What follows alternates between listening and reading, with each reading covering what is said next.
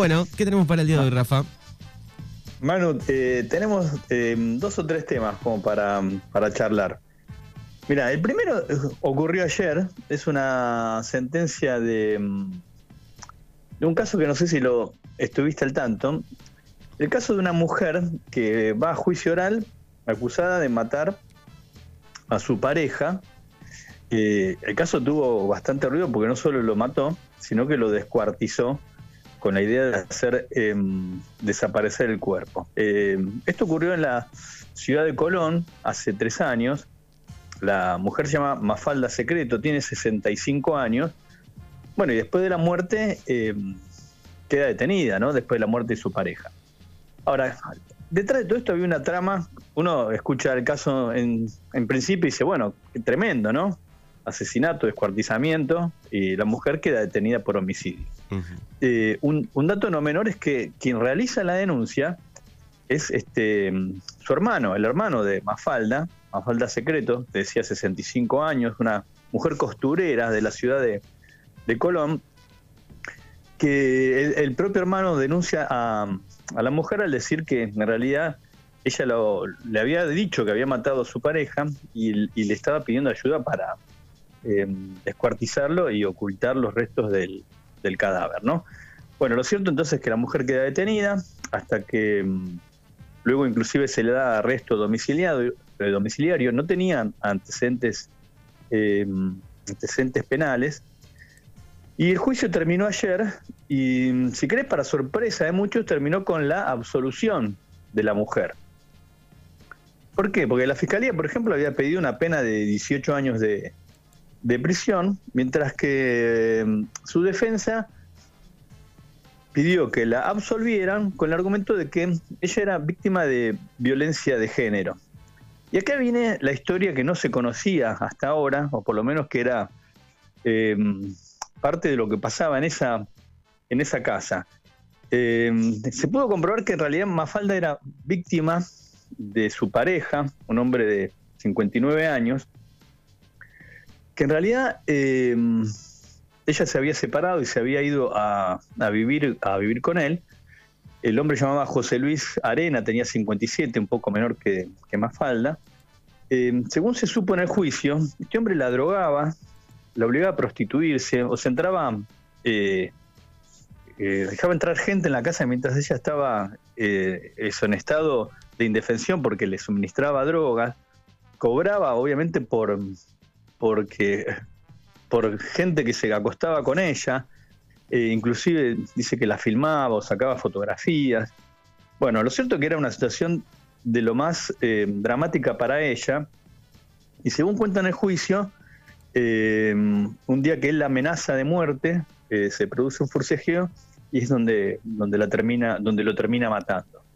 O sea, el, caso hizo ruido, o, o si, si querés, generó mucho ruido, por, por, lo, por lo previo, por lo que se sabía del homicidio y el descuartizamiento, pero no se, no se conocía toda esta trama que había atrás de explotación, de degradación, de esto de obligarla a prostituirse y de la reacción que fue de la mujer, eh, entendieron los jueces que fue una reacción de legítima defensa, eh, que era la vida de ella o la vida de él, que él había, digamos, como anulado toda su capacidad de reacción y de actuación, y que entonces por eso la única salida que tuvo eh, la mujer fue, fue provocar la muerte. Hoy se conoció una carta que envió su abogada hacia los periodistas, donde ella no quiere dar notas, dice que obviamente no está, está contenta por la absolución y porque los jueces escucharon este planteo, ¿no? De, de sometimiento a la que ella a la que ella estaba obligada, eh, pero también dice que su pareja era un el, hombre que ella mató, ¿no? Era un hombre que, tenía muchos contactos, que su familia sigue amenazada, eh, y, que, y, que, un poco el disparador, digamos, de esta reacción de ella, porque inclusive había amenazado con eh, prostituir a su nieta.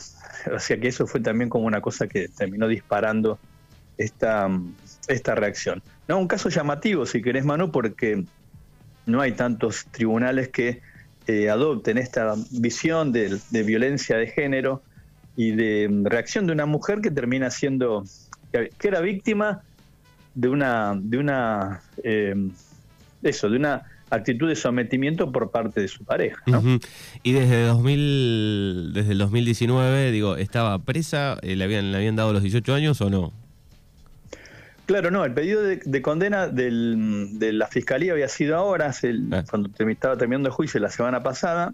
ella estaba presa primero en una unidad penal, luego se le había dado arresto domiciliario, eh, pero estaba, estaba detenida hasta ahora, ¿no? Hasta, hasta ayer. Juicio acusada del homicidio y la fiscalía entendía que, debía recibir una condena de 18 años. Bueno, lo cierto es que la defensa eh, demostró este cuadro ¿no? de, sometimiento y los jueces hicieron suyo ese argumento y descartaron el alegato de la fiscalía por el cual se pedían los 18 años de, prisión. Bien, así que sienta precedencia, digamos, esta absolución. Claro, es un caso que, que no tiene muchos antecedentes, porque sí hay casos de violencia de género y demás, pero no, que, que, a veces inclusive las fiscalías lo adoptan. En este caso no, solo fue pediría la tarea de la defensa, la defensa particular, no es la defensa oficial. Eh, su abogada es Raquel Hermida Leyenda, que por ahí la habrás escuchado alguna vez en la tele. Una mujer que, mm, abogada que se empezó a especializar en casos de, de, víctimas mujeres. Por ejemplo, tiene, también el caso de, Nair Galarza, ¿te acordás? La chica que está condenada por haber matado a su novio en Entre Ríos.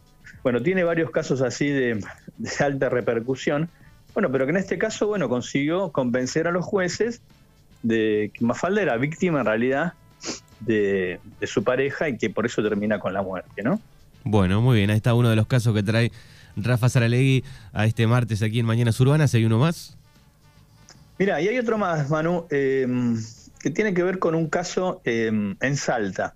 ¿Vos te acordás de, Luis Patti? No sé si llegaste a, a tomar conocimiento de quién fue Patti. Era este. No, eh, la, no la marca de hamburguesas, ¿eh?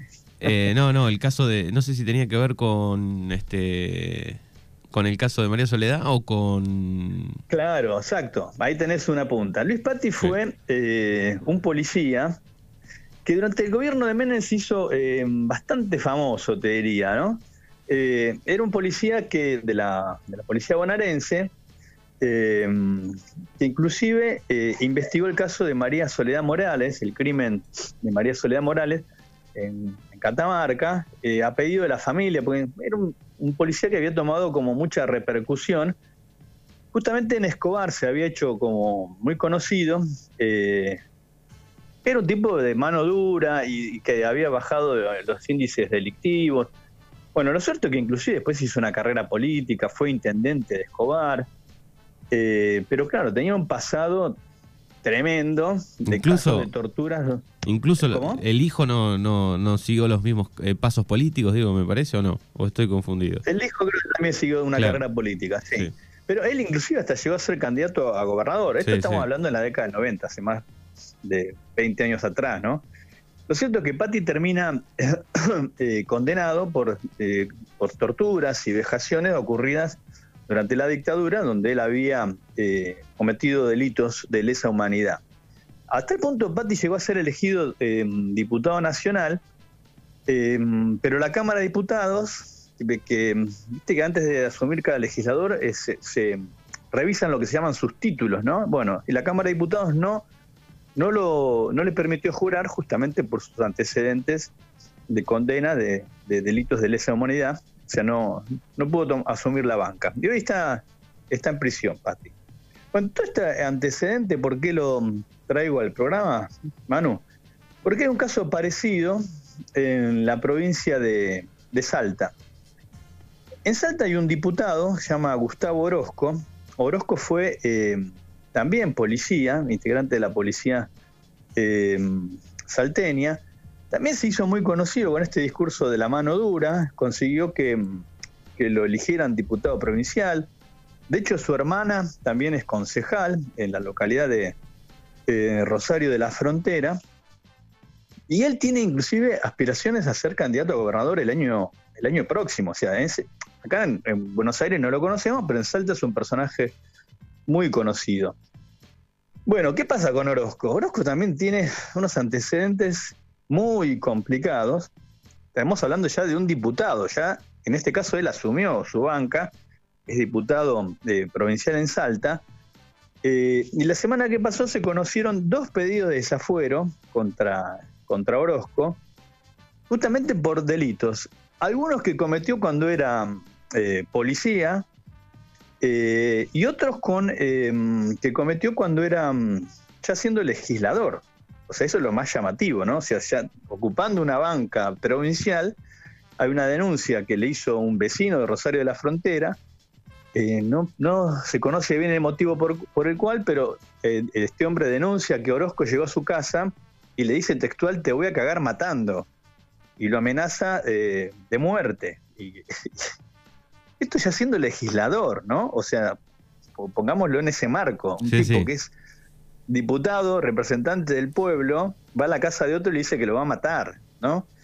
Eh, bueno, ese fue el último caso por el que se le pide el desafuero, pero antes tenía otro caso eh, que ya siendo eh, policía, también se lo denuncia por haber torturado a un pibe menor de edad, haberlo detenido, haberle aplicado golpes, torturas, supuestamente para que, para que confesara un delito, ¿no? Bueno, lo cierto es que este Orozco tiene, estaba indagando un poco durante el fin de semana, tiene 35 denuncias hechas. O sea, no es que es un caso aislado, ¿no? 35 eh, denuncias de las cuales, por lo menos entre ellas, hay pedidos de indagatoria. Entonces, como vos sabés, Manu, para indagarlo, bueno, tienen que desaforarlo. Esto es eh, suspenderlo en el cargo hasta que para que pueda declarar y presentarse eh, en la justicia.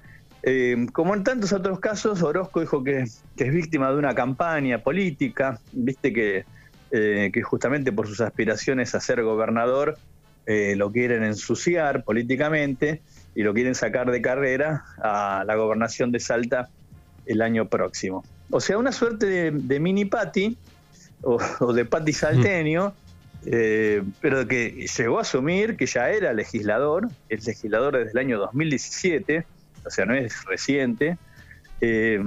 bueno, pero que empezaron a saltar ahora todos sus antecedentes sobre todo todo lo que había hecho cuando era agente, ¿no? Esta, esta eh, reiteración de casos de torturas y, vejaciones a, detenidos. Sí, me, pasa pensando un poco en el tiempo, después me empecé a acordar algunas este, preguntas que le hacían los muchachos de CQC a Patti, me acuerdo cuando estaba en campaña, ahora empecé a acordarme.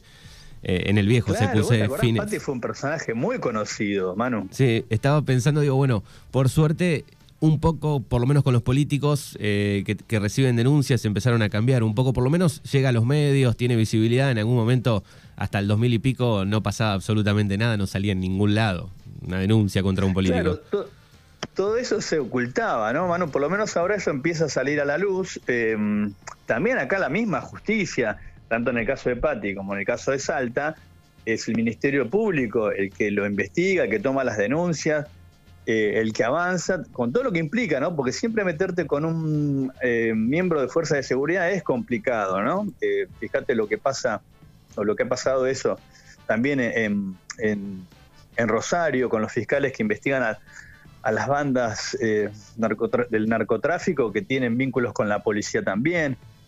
o sea, también no es solo es, digo acá, también como para rescatar la función judicial, que está tan cuestionada muchas veces, bueno, en casos como estos a veces también avanza, ¿no? No es que, em, que, no, miran para otro lado, ¿no? Digamos, em, en el caso de este de Orozco ya es el Ministerio Público salteño el que tiene varias investigaciones en trámite, por lo menos tres causas en las que ya está listo para ser indagado. Bueno, ojalá que avancen eh, y sean, sea investigado.